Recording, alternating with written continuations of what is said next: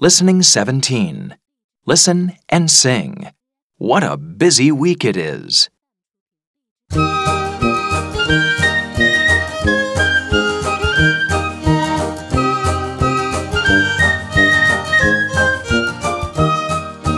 was my birthday yesterday, yesterday, yesterday. It was my birthday yesterday.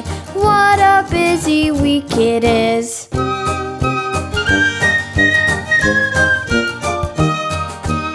Went to the movies last night, last night, last night. I went to the movies last night. What a busy week it is.